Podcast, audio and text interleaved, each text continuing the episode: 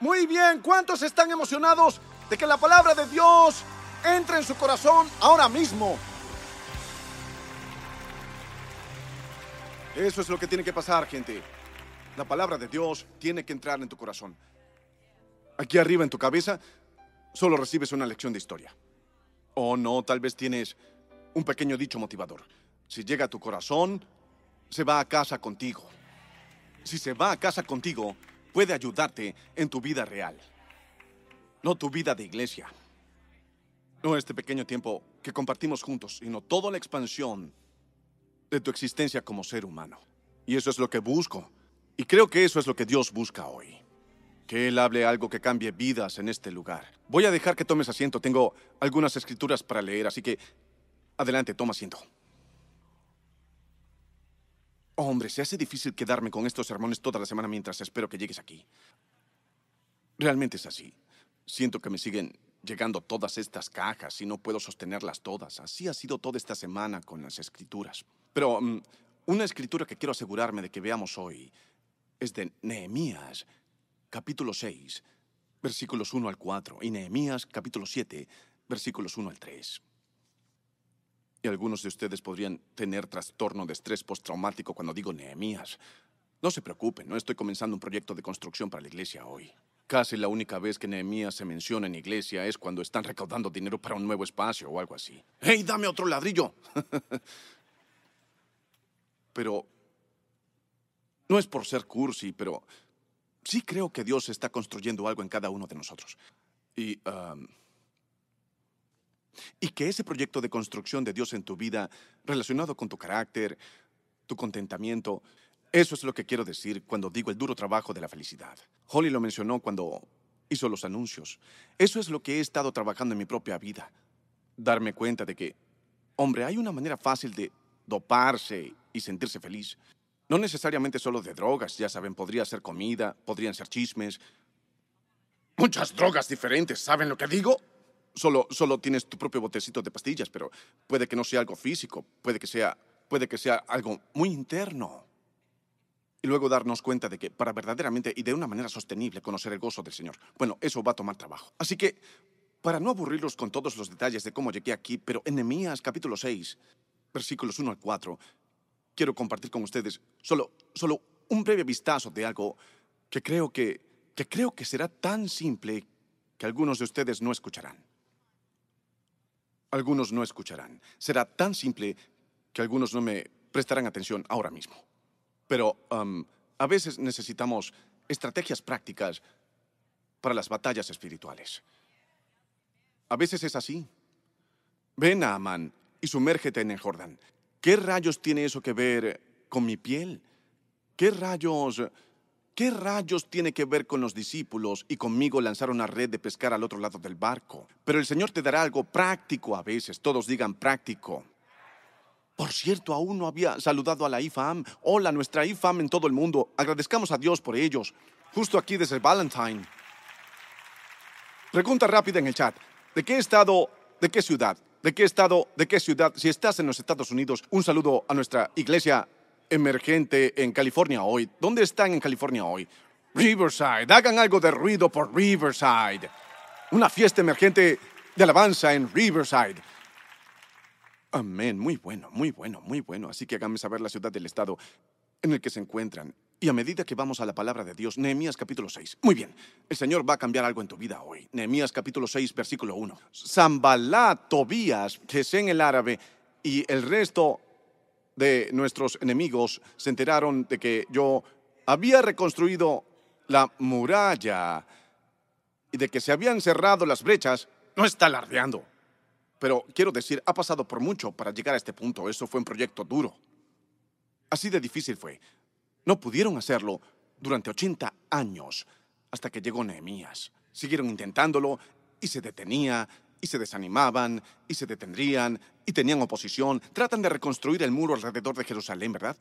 Porque han estado en el exilio. ¿Sí? Les daré una pequeña lección de historia muy rápido, muy rápido, muy rápido. No me quedaré en esto mucho tiempo. Pero el trasfondo es que han estado en Babilonia. Cerca de 50 mil de ellos, el pueblo judío, volvió a Jerusalén. Pero la ciudad estaba en mal estado, porque todavía estaba devastada. Así que vinieron en oleadas. Entonces Zorobabel volvió con un grupo y ayudó a reconstruir el templo.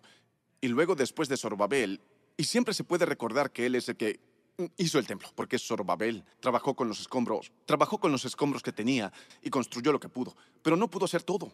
Llegaron en oleadas. Dios envió a Esdras luego de que Zorobabel estuvo allí algo de tiempo. Y Esdras comenzó a preparar los corazones de la gente ahora que el templo estaba en posición. Él tenía que preparar a la gente. Bien, un principio rápido. En el Antiguo Testamento Dios tenía un templo para su pueblo. En el Nuevo Testamento Dios tiene un pueblo para su templo. Él vive en ti. Ahora, el desafío de la aplicación de la Biblia es que no queremos hacerlo completamente externo o completamente interno. Si simplemente tomo este texto y empiezo a hablarles y lo hago significar lo que quiera, podemos llegar a algunas conclusiones bastante locas, como les mostraré en un minuto.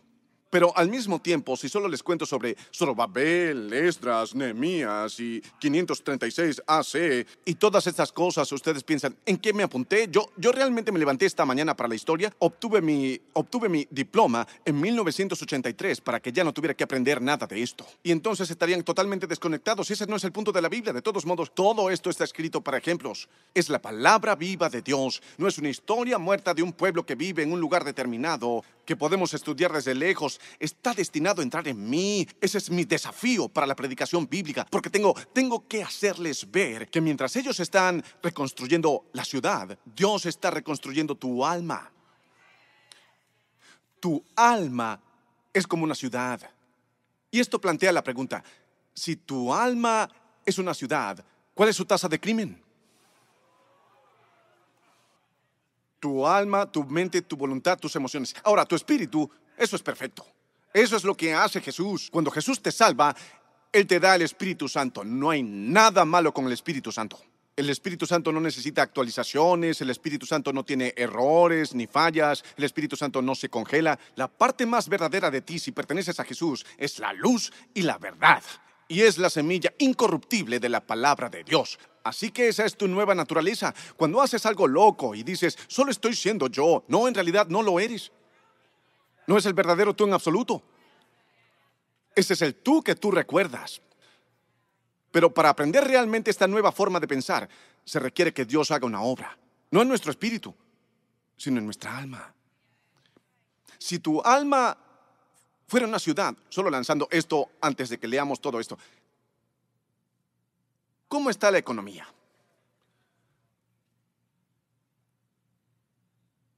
¿Tiene mucha pobreza de compasión?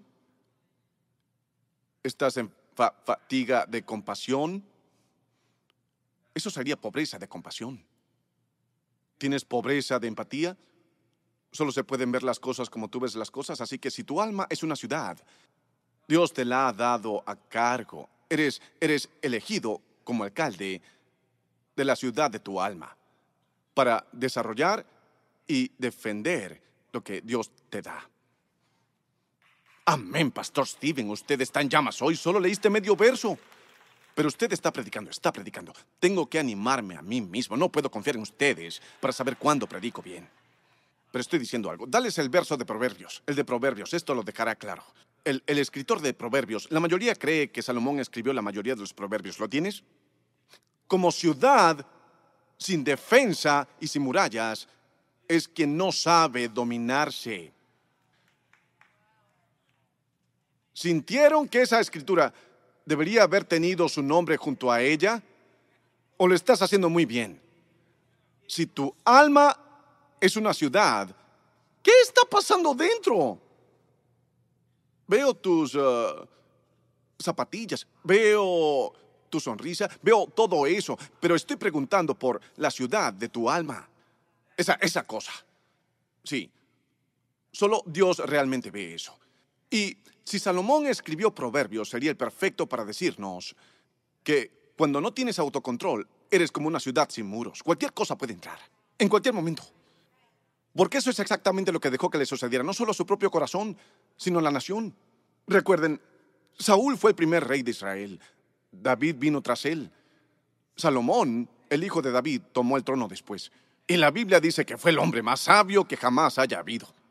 La única vez que puede encontrar un tipo de contradicción en la Biblia es que si él es el hombre más sabio que jamás haya vivido, ¿cómo pudo tener 700 esposas?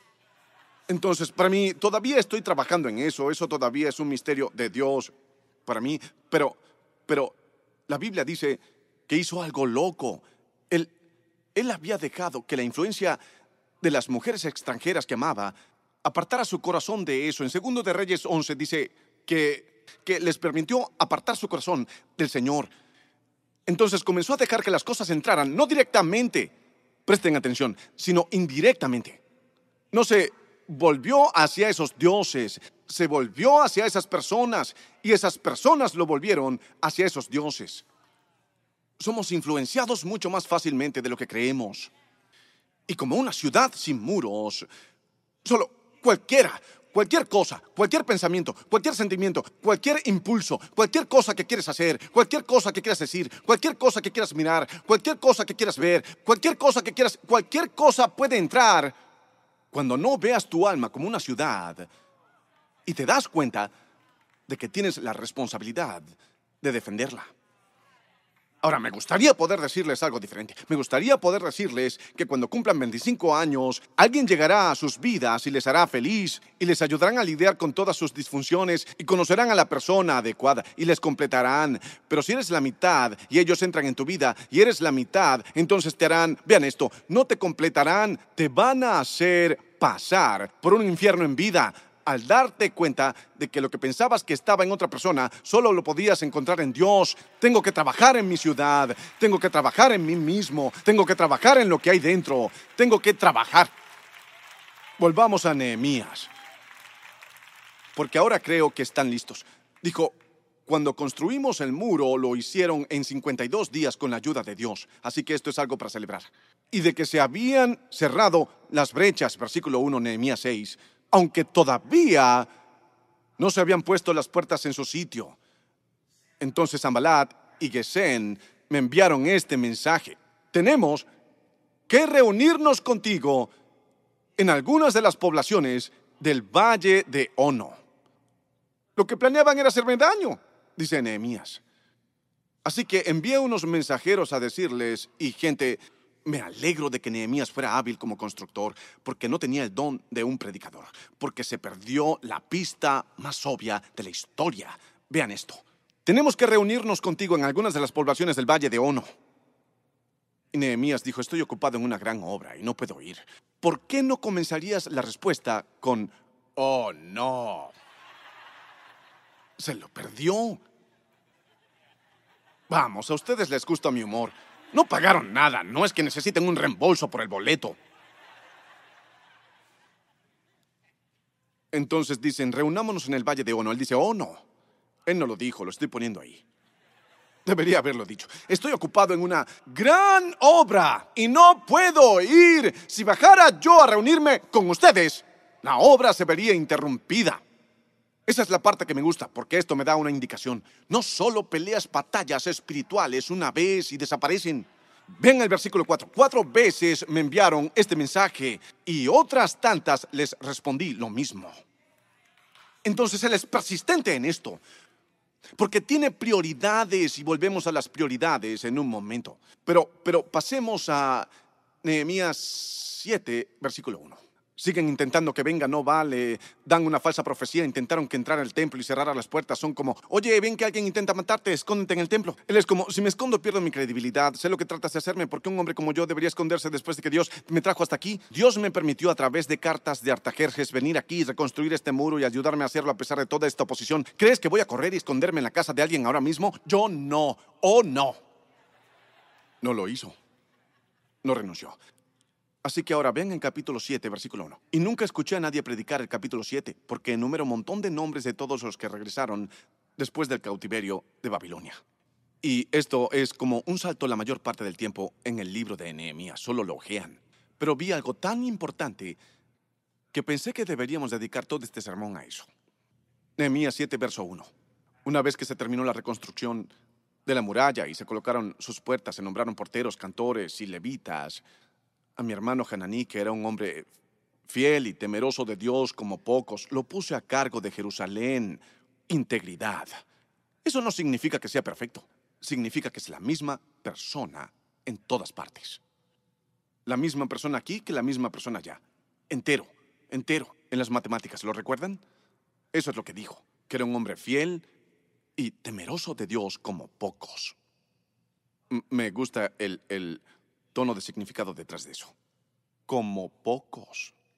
Es mejor que todos esos otros baches, así que lo elegí. Pe- pero en realidad, cuando dice que es un hombre fiel, nos damos cuenta de que es nombrado por su carácter.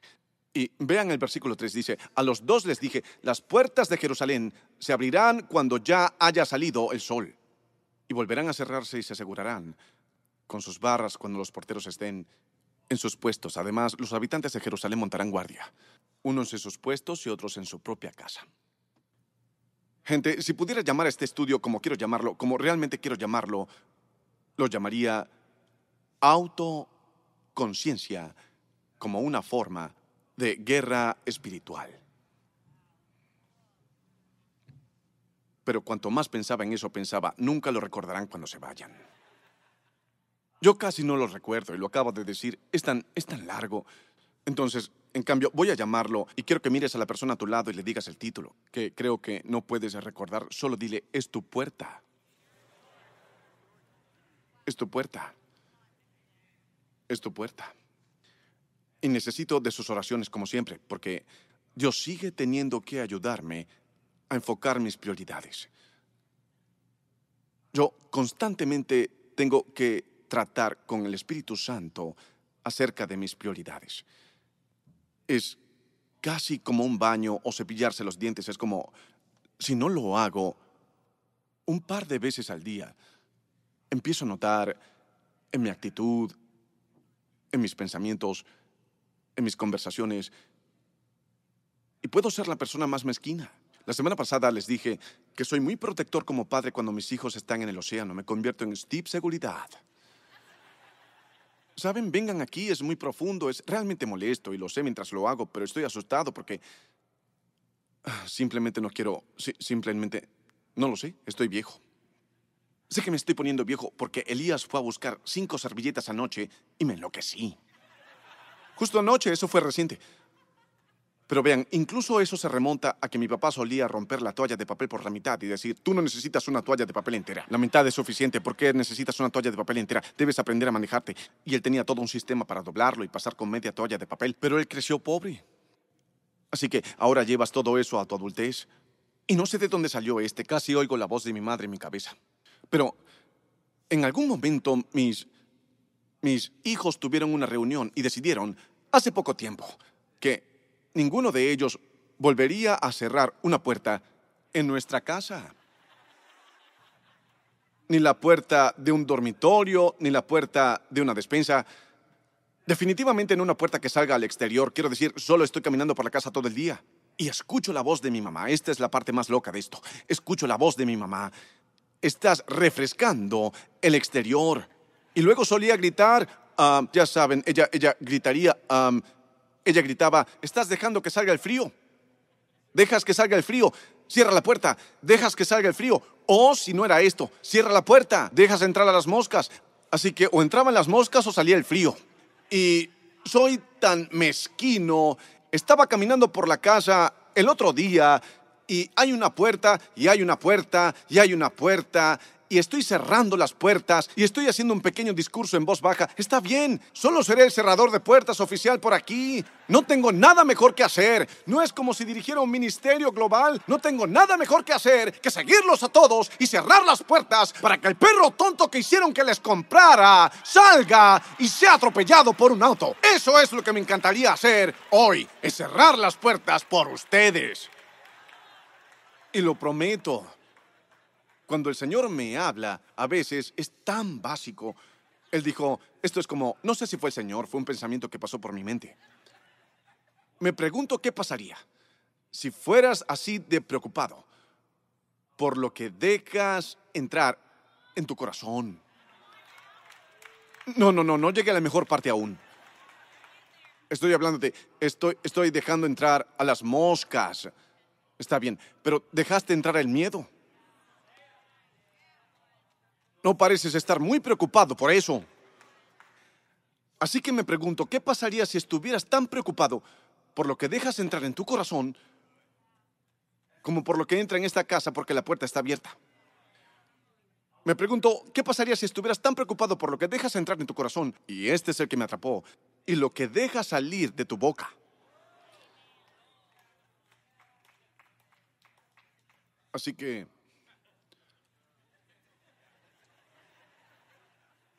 Todos hagan esto. Vamos a hablar de eso en un minuto. Porque esa es tu puerta. Ya sea que te des cuenta o no. Esa es tu puerta. Y esa es tu puerta. ¿Están conmigo? Y esa es tu puerta.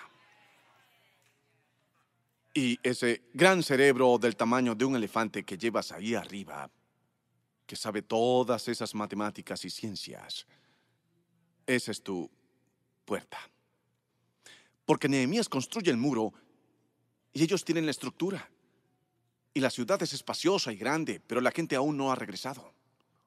No sé si se han fijado en el detalle, pero es bastante significativo si Dios lo puso en la Biblia. Cualquier cosa que Dios puso en la Biblia, pienso, Señor, eso parece aleatorio, pero no debe ser. Revélame lo que hay en él. Y él dijo en el capítulo 6, versículo 1, que cuando sus enemigos, todos digan enemigo, nuestros enemigos se enteraron de que yo había reconstruido la muralla por completo y de que se habían cerrado las brechas. Pero vean el versículo 2 o el versículo 1, parte B, discúlpenme. Aunque todavía no se habían puesto las puertas en su sitio. Así que tenemos dos cosas sucediendo en la escritura. Nehemías está progresando para Dios y él recibe una invitación de su enemigo todo al mismo tiempo. Está progresando para Dios, está construyendo este muro. Si podemos construir un muro, podemos tener un sistema educativo. Si podemos construir un muro, podemos adorar sin preocuparnos de que vengan a buscarnos. Si logramos construir un muro, ah, pero dijo, después de que se construyó el muro, esa fue la primera ola. Ahora tenía que poner las puertas en su sitio para que en las idas y venidas diarias podamos tener seguridad de protección para que cuando hagamos lo que hagamos en el transcurso de nuestra vida, ya sea en el culto o en el trabajo, estemos protegidos. Tengo que colocar estas puertas en su lugar. Si no coloco estas puertas en su lugar, este muro no me servirá de nada. Porque si tengo un muro pero sin puertas, nadie puede salir. Pero si tengo un muro sin puertas, cualquiera puede entrar. Así que tengo que tener un muro y tengo que tener algunas puertas porque estoy progresando para Dios, pero estoy recibiendo una invitación del enemigo. Así que esta es la pregunta, lo estoy trayendo al 2022. ¿Qué haces cuando estás progresando para Dios, pero recibes una invitación de un enemigo? Una invitación del enemigo. No de un enemigo físico, recuerden, no luchamos contra carne, carne y sangre. Así que Zambalat está sobre Samaria en el norte y Tobías está sobre los amonitas al este y Gesén está sobre los árabes al sur. Pero no estamos hablando de geografía aquí, ¿verdad? Hablamos de psicología, teología. Estamos hablando de tu Zambalat, de autocompasión. Tu Tobías de la tentación. Tu Gesén de... ¿Qué empieza con una G? Gula. Se supone que no debemos predicar sobre ese pecado en la iglesia, no, eso arruinaría todo el... Pero ¿qué tal si vamos con gritos? Él dijo que era un enemigo y me pidieron una reunión. El enemigo no preguntó, Nehemías, ¿podemos entrar y destruir tu credibilidad? ¿Por qué el enemigo haría eso? ¿Dirías que no? Dijo, vamos a hablar. Estoy escuchando los rumores sobre lo que construiste. Hablemos. Es una invitación. Hablemos. Oye, ten en mente esa situación de la que no ves ninguna salida y representa cada escenario hipotético de cómo podría ir peor de lo que posiblemente pensaste. Hablemos. Oye, cuenta todos en tu mente, quien quiera que haya dejado tu vida y se suponía que debía estar allí para ti, no le están, y piensa en cómo te fallaron, te maltrataron, y piensa en el hecho de que quizás ahora mismo estén en algún lugar en una isla felices, sin ti, conduciendo Ferrari. Hablemos. Piensa en el hecho de todo lo que no tienes y quiero que mires a todos los demás que tienen todo lo que tú no tienes y quiero que armes un conglomerado perfecto de todas las personas que en tu imaginación tienen algo que tú no tienes y luego compara tu imagen de ellos con tu realidad de ti mismo. Hablemos. Y Nehemías dice, ¿o no? Lo cual me dio una lección. Cuando el enemigo me habla, Satanás no puede darme una orden. Solo puede hacer una sugerencia. Así que lo veo así. Muchos de nosotros progresamos en nuestro caminar con Dios o en las formas en que Dios está obrando en nosotros. Las formas en que Dios está obrando en nosotros. Escucho muchos sermones, por cierto, sobre Dios lo resolverá. Esos son grandes sermones para gritar y aplaudir y celebrar. Pero ¿qué pasa con lo que Dios está obrando dentro? Pues Dios trabaja en ustedes y les da el deseo y el poder para que hagan lo que a Él le agrada. Así que cuando Dios está obrando en ti y realmente está progresando, y luego recibes esa invitación del enemigo, ¿qué haces con ella? Lo primero es darse cuenta de que solo porque Él te invite, no significa que tengas que ir. Ahora, si tú no le perteneces a Jesús, entonces tienes que ir, porque eres esclavo del pecado. Entonces, el enemigo puede lanzarte cualquier acusación que quiera, derribarte, tumbarte y golpearte hasta la muerte. Pero si le perteneces a Jesús, si le perteneces a Jesús, no estás bajo la jurisdicción de Zambalat o Tobías o Gesén o cualquiera de los enemigos que amenazan la estabilidad de tu alma. Lo que trato de decir es, si Él te compró con su sangre, a Jesús me refiero, Satanás simplemente no puede invitarte a salir de ese estado de estar sentado con Jesús a un estado de sentir lástima por ti mismo. No tienes que ir. Siento el espíritu de Ono viniendo sobre mí hoy. ¡Oh, no! Es tu puerta.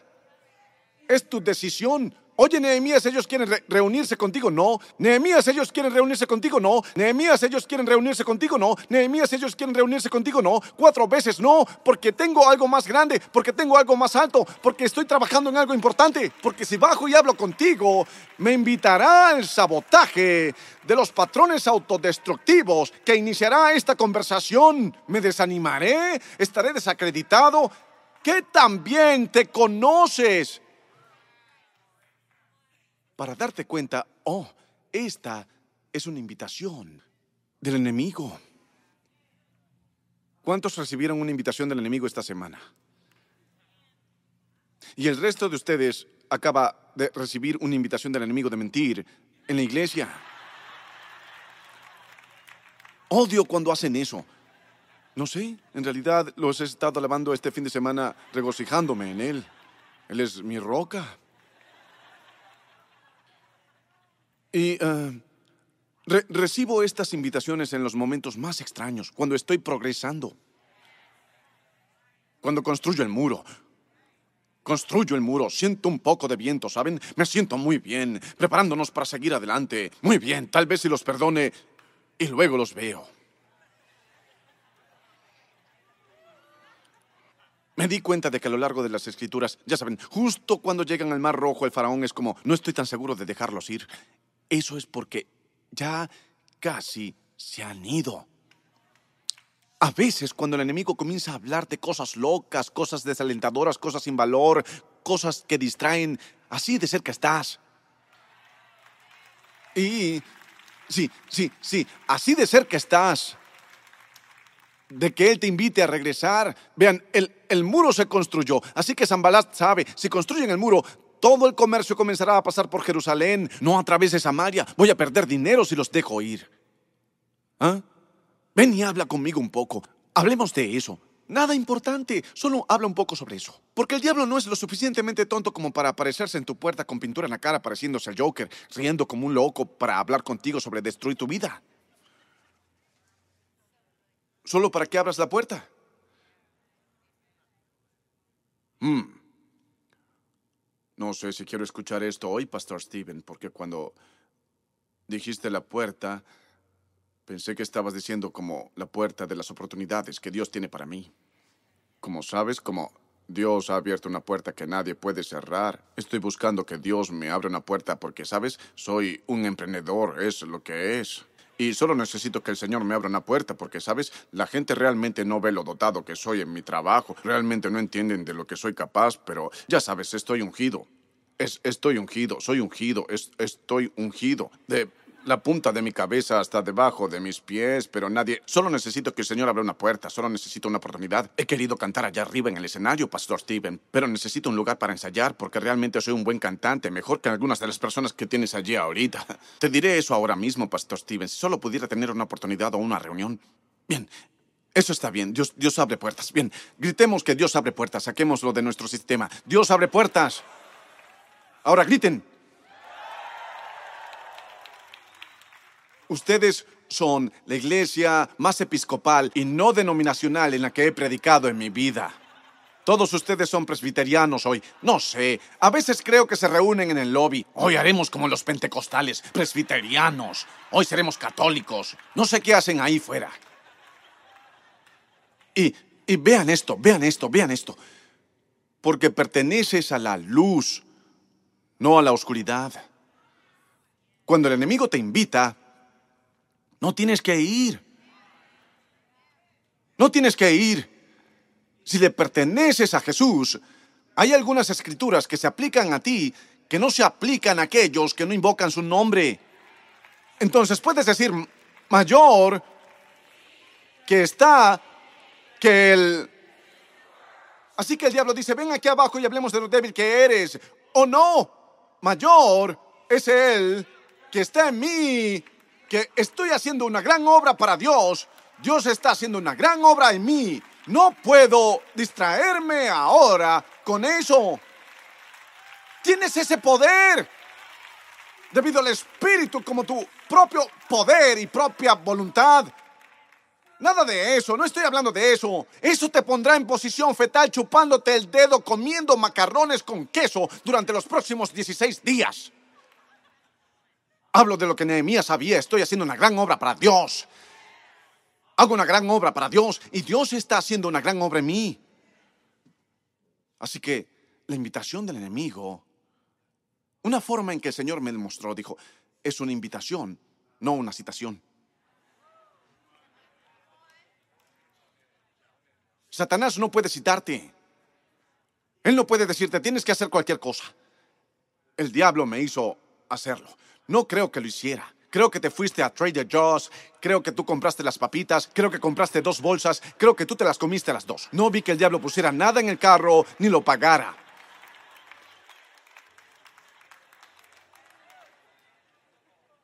Lo estoy manteniendo para todas las edades, por eso hablo de comida. Podríamos ir mucho más profundo con esto si esto fuera una conferencia de hombres, ¿bien?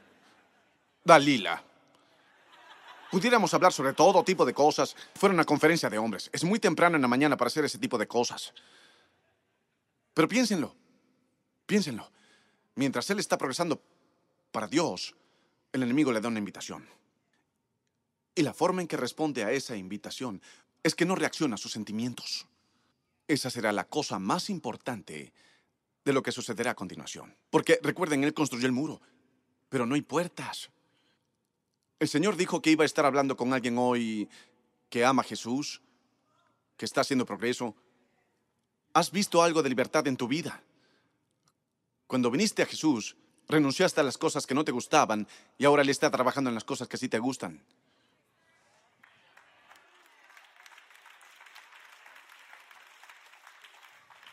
Pero sigues esperando que Dios quite las luchas de tu vida.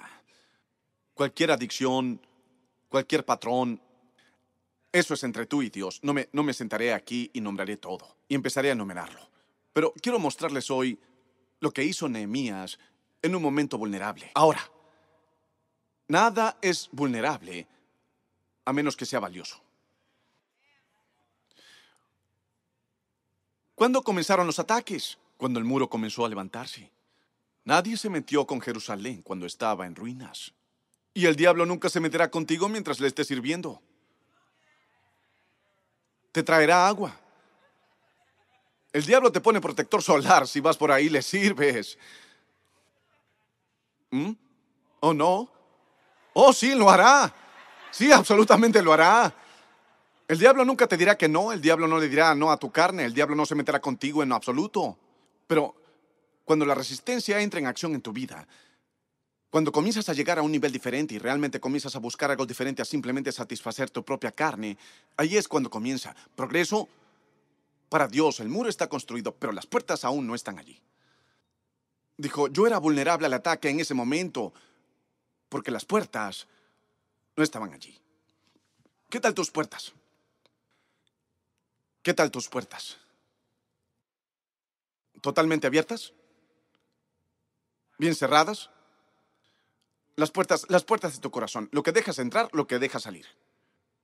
Voy a tener que mover esto del nivel metafórico. ¿Qué hay de tus niveles de consumo de redes sociales? ¿Ampliamente abiertas?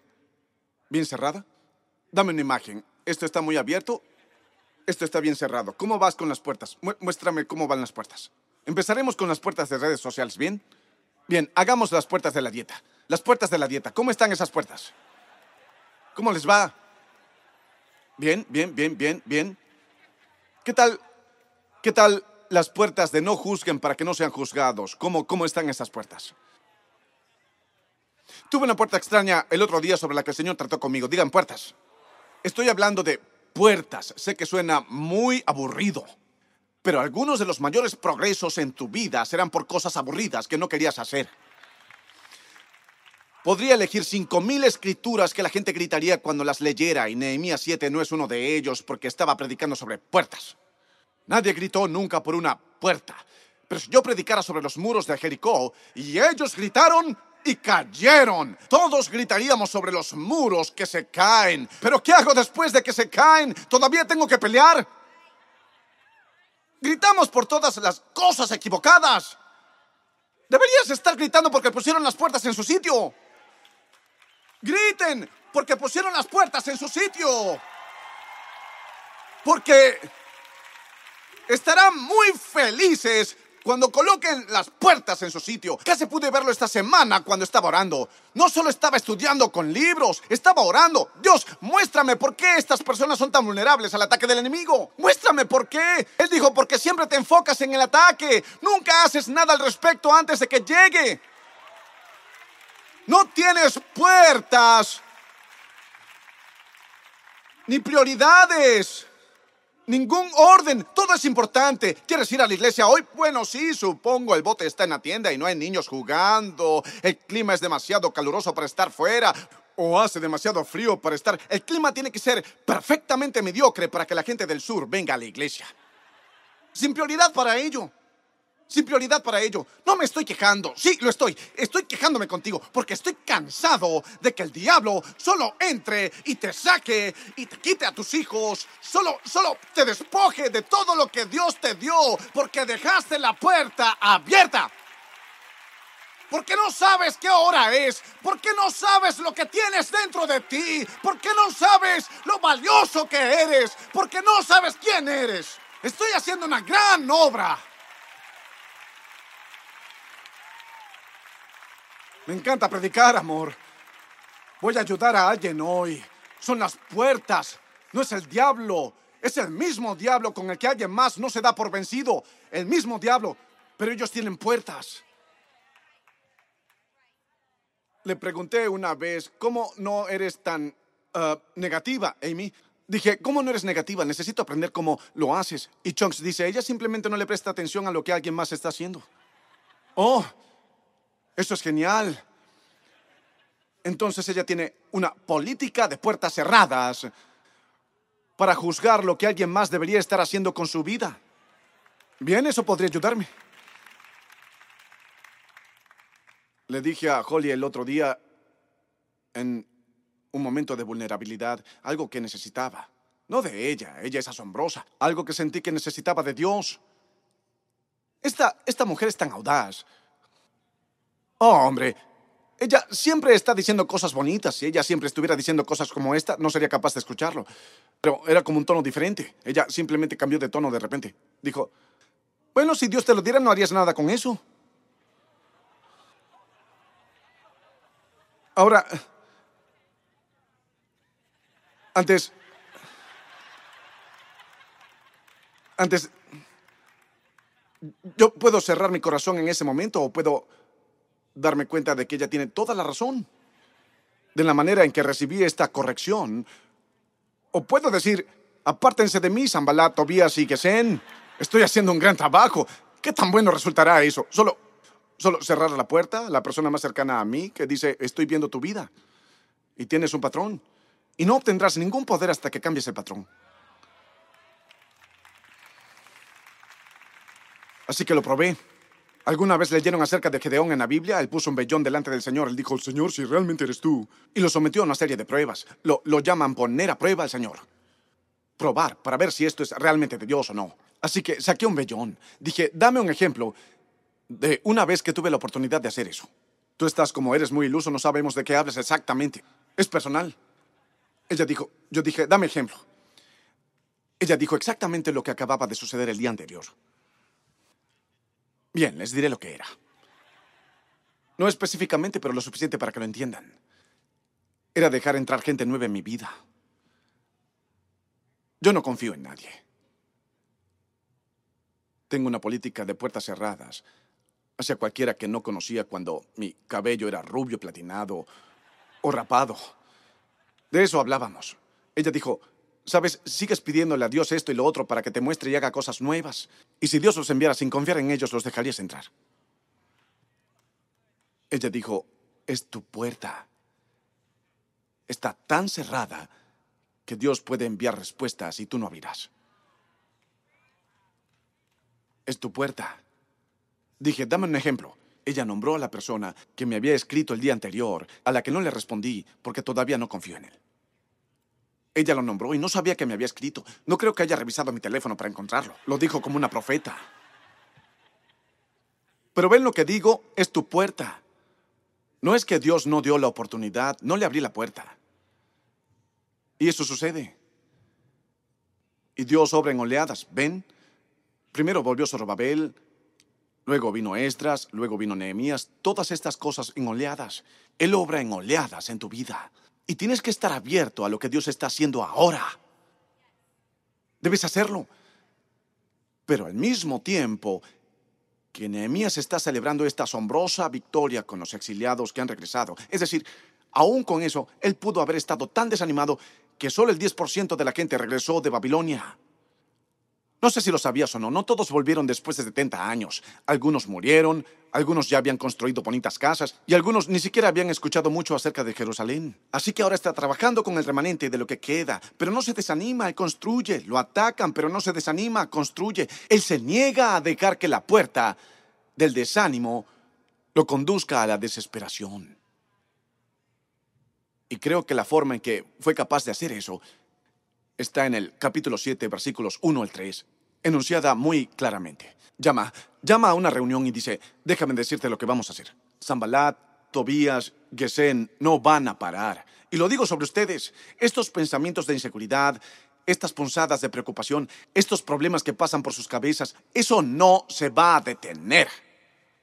¿De acuerdo? Lo harán, lo harán lo harán diariamente, a veces en ciertas estaciones, a veces en tus momentos altos, a veces cuando estás en tus momentos bajos. Lo que trato de decir es que eh, básicamente el enemigo te atacará en todo momento. No, no vas a pasar la temporada. Estoy pasando por un ataque en este momento. Bueno, lo sabía porque estás respirando. ¿Sabes cómo supe que estabas bajo ataque? Estás sobre tierra. No estamos en tu funeral, así que asumo el ataque. Pero la pregunta es, ¿qué estás haciendo con respecto al ataque para asegurarte de que no tienes que luchar cuerpo a cuerpo contra el diablo?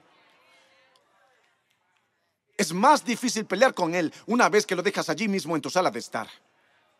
Es más difícil pelear con él una vez que lo dejas tan cerca. Te digo que el diablo es un luchador. Eso es lo que quiere, agarrarte por el cuello. Eso es lo que quiere para que estés en aislamiento. Eso es lo que quiere para que tú digas, bueno, solo haré la iglesia en línea ahora. No voy más porque, ¿sabes? Dejé ir en la pandemia. No presto atención mientras él está ahí porque pasan 50 cosas. Pero ya no vengo. Todos los que vinieron a la iglesia físicamente aplaudan. Los aplaudo por estar aquí.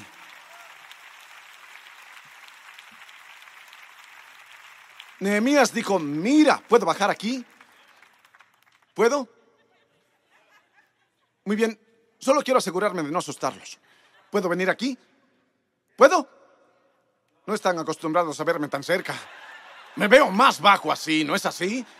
Me veo más grande en la pantalla, eso es seguro.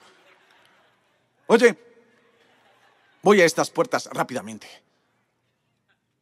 Vamos, ven conmigo, poderoso hombre de Dios.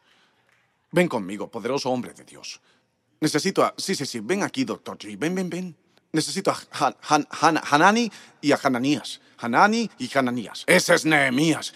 Sí, esto va a ser bueno. Tengo a los hombres correctos. ¿Creen que los tengo? ¿Creen que tengo al hombre adecuado? ¿Serás mi respaldo si estropean esta ilustración? Volveré por ti. Pongan a Nehemías 7 del 1 al 3 porque esto es lo que tenemos que hacer. La Biblia dice, guarda tu corazón. Todo lo que haces fluye de él. Por encima de todo, cuida tu corazón. Por encima de todo. Así que, aquí está la puerta. Y solo la usaremos para ilustrar. Hananí, Hananías. Hananí, Hananías. Nehemías dijo, vean, dame, dame Nehemías 7.1. Quiero ilustrar esto. No sé por qué elegí la puerta más lejana para caminar hasta aquí. Esa fue la que elegí. Eso fue un poco tonto, pero aquí estamos. ¿Cómo están ustedes? ¿Vine al lado correcto de la iglesia? ¿Cómo están tus puertas? ¿El diablo ha estado llamando a tu puerta? ¿Tratando de desanimarte? ¿Tratando de decirte que no eres nada? Pero lo dijo más fuerte que eso. Pero si yo dijera lo que realmente dijo en la iglesia, lo, apagarías.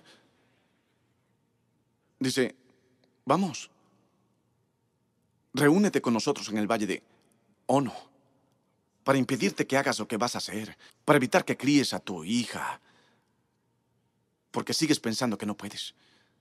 Esa es una invitación del enemigo. Y tienes el muro construido. Pero me pregunto acerca de tus puertas. El Señor me ha estado hablando acerca de mis puertas. Dijo, son tus puertas. Ese es el problema. Y mira, Nehemías dijo, yo tengo los porteros, cantores y levitas. ¿Eres cantor? Muy bien. Eso es, eso es autoconciencia, ¿verdad? Él conoce sus puertas, es como, ah, esta puerta justo aquí, no quieres escucharme cantar. Pero les diré algo, sin embargo, los levitas, vamos al versículo 1, muéstrenlo. Entrad por sus puertas con acción de gracias, entrad por sus atrios con alabanzas. Así que este es ah, un movimiento único que... Me gusta estar aquí con ustedes. Este es un movimiento, es un movimiento único. Siempre los miro a ellos allá abajo. Es algo divertido, ¿saben? Este es un movimiento único porque se suponía que los levitas debían cantar frente al templo. Pero tiempos drásticos exigen medidas drásticas. Y Nehemías lo sabe. Somos muy vulnerables en este momento. Así que los levitas, que dirigían el servicio de alabanza, que dirigían al pueblo en alabanza, los hizo salir a las puertas de la ciudad para establecer el tono. Porque necesitamos la ayuda de Dios. Necesitamos la gloria de Dios. Necesitamos la protección de Dios, la sabiduría de Dios, la perspectiva de Dios.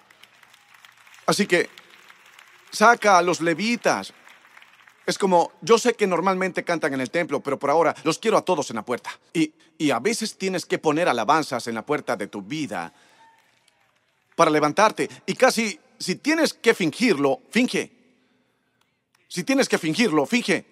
A veces conduciendo a la iglesia es muy temprano cuando llego aquí y no siento mi sermón, pero empiezo a conducir por la carretera como si lo sintiera. Estoy pensando en mi sermón, no lo estoy sintiendo y simplemente ¡Woo! ¡Woo! ¡Woo! Y mi coche no se maneja solo, así que quito las manos del volante cada vez que aplaudo. Y debo tener cuidado y me doy palmadas en la pierna o algo. Pero tengo que poner a los levitas o la alabanza en la puerta. Porque no puedo llegar aquí y esperar a ver cómo ustedes se sienten para ver cómo voy a predicar y hacer mi trabajo. Así que tengo que poner alabanzas en las puertas. Entren por sus puertas. ¿Ven lo que digo? Pero estos, estos hombres no eran levitas, eran guardias. Y no solo los puso en la puerta, dio instrucciones. Vean el versículo 2. Muy poderoso. ¡Wow! Nunca había Nehemías 7 antes. Puse a Hananí y a Hananías porque eras fiel y temías a Dios. El versículo 3 dice, les dije, las puertas de Jerusalén se abrirán cuando ya haya salido el sol. Eso no es normal porque se supone que debes abrir las puertas apenas sale el sol. Él dijo, estamos bajo ataque en este momento. Necesito que mantengas las puertas cerradas hasta que tengamos luz completa hasta que todos estén bien despiertos. Porque sé que somos vulnerables. Y no puedo abrir las puertas ahora porque los enemigos están amenazados porque estamos progresando. Escúchame, tu enemigo está amenazado porque estás progresando. Está amenazado. De eso se trata el ataque. De eso se trata. Oh, el diablo me está molestando. No, no solo te está molestando. De hecho, él te ha estudiado. Él es más consciente de ti, de lo que tú eres consciente de ti. Tus inclinaciones, tus patrones, tu pasado. Él sabe todo eso porque está detrás de tu propósito. Si no se construye el muro, no viene a hacer la guerra. De eso se trata, escúchenme, de eso se trata, de eso se trata el ataque. Así que Nehemías dice, bien, este es un momento inusual, vamos a hacer algo inusual. Mantén estas puertas cerradas hasta que salga el sol y esté caliente. Básicamente diciendo, hasta el mediodía, mantén la puerta cerrada. Manténlas cerradas un poco más de tiempo. Así que les preguntaré algo. En esta etapa de sus vidas, en la que han estado luchando con la depresión, algunos han tenido ataques de pánico, algunos han tenido oleadas de ansiedad. Quiero decir, ¿quién no? Algunos han tenido pensamientos suicidas, algunos de ustedes no son suicidas, pero es difícil de explicar. Es como una sensación de vuelo bajo, de bajo grado, de que no puedes obtener ninguna victoria en mantenerla. Así que quiero decirles algo que pueden hacer. Mantengan las puertas cerradas mientras está oscuro. Mantengan las puertas cerradas mientras está oscuro. Ponle un horario, no me importa. Siete días, no miro nada en las redes sociales hasta que lea una escritura. Todos los aplausos se detuvieron. Actúan como si les acabo de decir que vayan en una peregrinación a Jerusalén, al lugar santo. Actúan como si les dijera que mueran en la cruz. No hablo de la corona de espinas. Estoy hablando de mantener las puertas cerradas hasta que tengan luz. Por eso debes comenzar tu día con Dios. Esa es tu puerta. No me importa. ¿Cuántos se despiertan a horas locas de la noche pensando cosas locas? Pon un sermón en tu teléfono y ponlo en tu oído hasta que te vuelvas a dormir. Mantén las puertas cerradas en la oscuridad. Ese no es el momento para que estés solo. Ni siquiera tienes que hacerlo. Yo te predicaré. Haré una charla de almohada contigo. Al teléfono, al teléfono, en una aplicación en YouTube. Te hablaré en ese momento u otro predicador que te guste más, que no grite tanto. Mantén las puertas cerradas cuando está oscuro. Necesitas luz para luchar contra el enemigo. Holly, ¿me oyes ahí abajo, nena? Les estoy diciendo que es la puerta. Tus pensamientos son la puerta. Tus ojos son la puerta. Tus oídos son la puerta. Amigo, yo no simplemente dejo que nadie me hable de nada. No los reprendo, pero giro. La gente siempre quiere acercarse a mí a hablar sobre otras iglesias y otros ministros y cómo esta persona cayó y eso y lo otro. Y estoy como espera, hombre. Vean a Nehemías 7:3. Este soy yo. Él dijo, pon unos en sus puestos y vean al final del verso, y otros frente a su propia casa. Ese es mi verso. Ese es mi verso. Tengo que proteger mi propia casa, tengo que proteger mi corazón. No voy a dejar que entre por esa puerta. Saben, la puerta para sentirse realmente mal contigo mismo es juzgar a los demás. Porque ahora vas a convertirte en víctima de tus propios juicios. ¿Pueden manejar un poco más?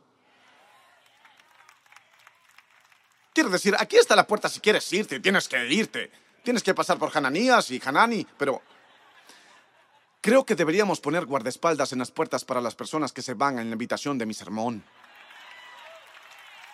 Digo, algunos guardaespaldas reales que apenas se salvan. Se van en mi invitación. Pero piensa en esta puerta. Y esta puede no ser la mejor puerta para hacerlo. Pero te haré una pregunta. ¿Esta puerta está cerrada? ¿Está abierta? Hananí, él dijo que está entreabierta. Y entreabierta no es cerrada. Entreabierta no es cerrada. Para la temporada en la que estás ahora mismo, Mira, no te digo que te vayas a casa y solo veas películas de Disney. Eso no es lo que estoy predicando hoy. Digo que para algunos de los ataques que has enfrentado, los que realmente importan porque tienen que ver con tu propósito, él dijo, asegúrate no solo de que no abran las puertas hasta el mediodía para que podamos luchar en la luz, no en la oscuridad. El enemigo quiere pelear contigo en la oscuridad. Quiere pelear contigo solo, en la ignorancia, en la desesperación. Pero vean el versículo 3. También dice, antes de que los guardias terminen su servicio, bien, muchachos, antes de que terminen su servicio, hagan que cierren las puertas y que las aseguren con barras. Y asegurarlos con barras significa poner la mano sobre ella y asegurarse de que esté cerrada. Asegúrate de que esté cerrada. Dios va a poner a algunos de ustedes en una temporada de cállate.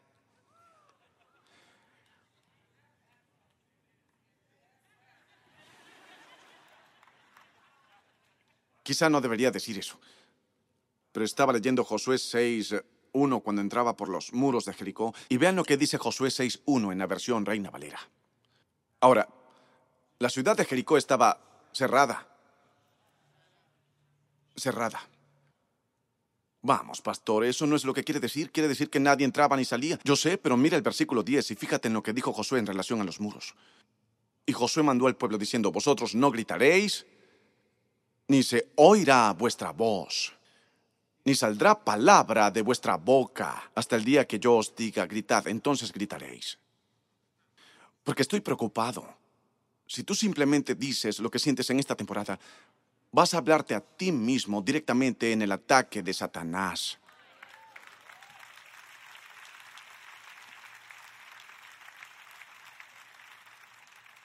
Estoy en una temporada de cállate porque lo que Dios tiene para mí es demasiado grande, ¿verdad? Él me trajo a Jericó, esta es la primera ciudad en la tierra prometida, y Dios dijo, necesito que solo tomes un sabático de las opiniones de otras personas. Esa es tu puerta. No puedes hacer que dejen de publicar. No puedes hacer que no hablen. No puedes hacer que dejen de odiar. No puedes hacer que le caigas bien. No puedes hacer que dejen de ser idiotas. Pero es tu puerta quien deja entrar su voz. Aún si hablan a tu alrededor, no tienen que entrar en ti. Vamos, sabes que predico la verdad. Por eso estás callado. Está bien, hagámoslo. Vamos a hacerlo. No grites. Solo, solo todos cierren su puerta. ¿Sabes cuántas veces tuve que hacer esto esta semana mientras el Espíritu Santo me daba este mensaje?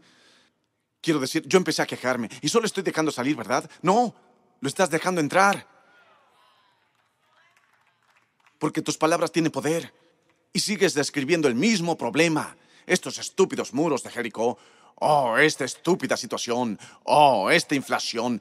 Estos precios de la gasolina. Es un buen rompehielos para unas tres semanas. Pero vamos, ¿eso es lo único que vamos a hablar entre nosotros sobre lo que está mal? Tal vez Dios quiera ponerte en una temporada de... Cállate, para que pueda llevarte a una temporada de gritos.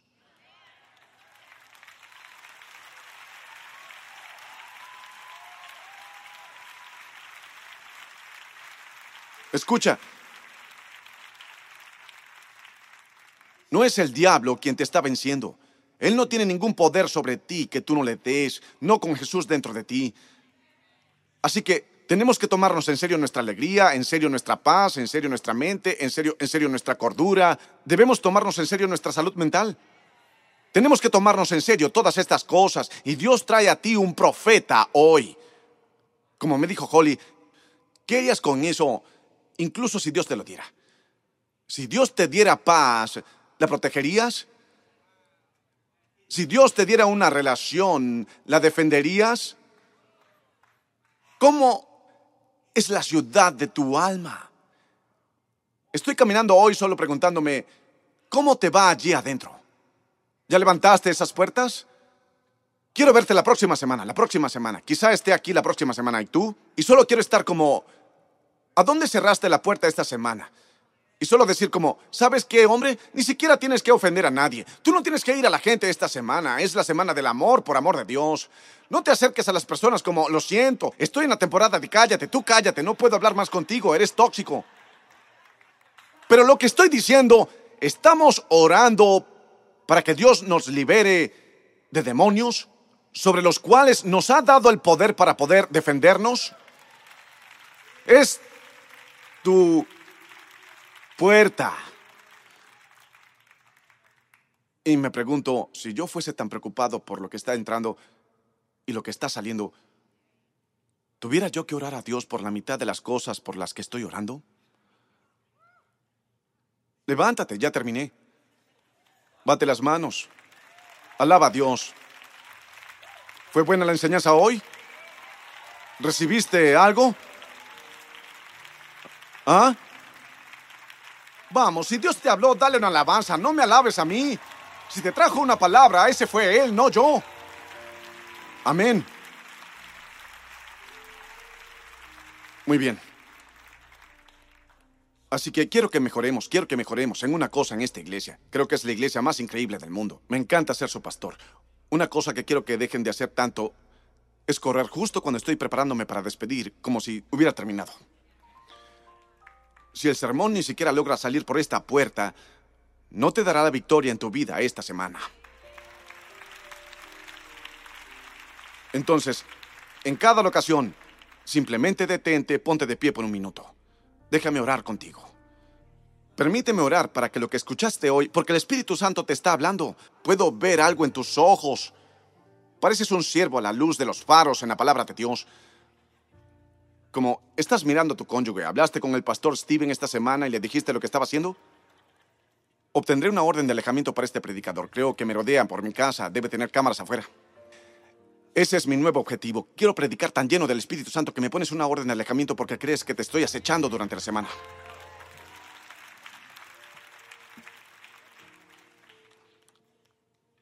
Pero qué tan genial sería que tengas un recordatorio de este sermón, incluso cuando sales hoy, pasas por una puerta y luego por otra puerta. Y luego supongo que te subes a un auto. No creo que te subas a un camello. Esto no es Jerusalén. Esta es la ciudad de tu alma. Y, cada puerta que abres y cada puerta que cierras, quiero que empieces a pensar en cómo estás defendiendo lo que Dios te dio.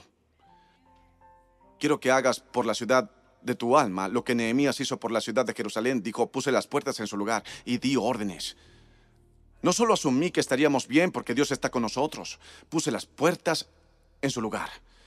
Y dije, ¿puedes abrirlas entonces? No puedes abrirlas ahora. Oigan, incluso en mis disciplinas diarias estoy tan desenfocado. Soy tan desenfocado. Cuando voy a hacer un entrenamiento físico, no puedo llevar mi teléfono para hacer ejercicio. Porque me conozco. Debo poner mi teléfono en otra habitación. ¿Y sabían que el nuevo iPhone tiene un botón de apagado? Como sea, esa es una característica especial. Te mostraré cómo usarlo en algún momento. Es asombroso. Y luego, muchas veces, vean, cuando apago eso y simplemente hago mi ejercicio y me concentro, el Señor me da mi sermón, porque cerré la puerta. Solo me la da. Solo me la da. Pero tienes que cerrar la puerta. ¿Qué dijo Jesús? Cuando ores, Mateo 6:6, entra y cierra la puerta. No puedes orar y pedirle a Dios que te defienda del diablo por cosas a las que dejaste la puerta abierta de par en par. Él te ayudará, te dará gracia. ¿Pero no quieres la victoria también? Quiero victoria y gracia.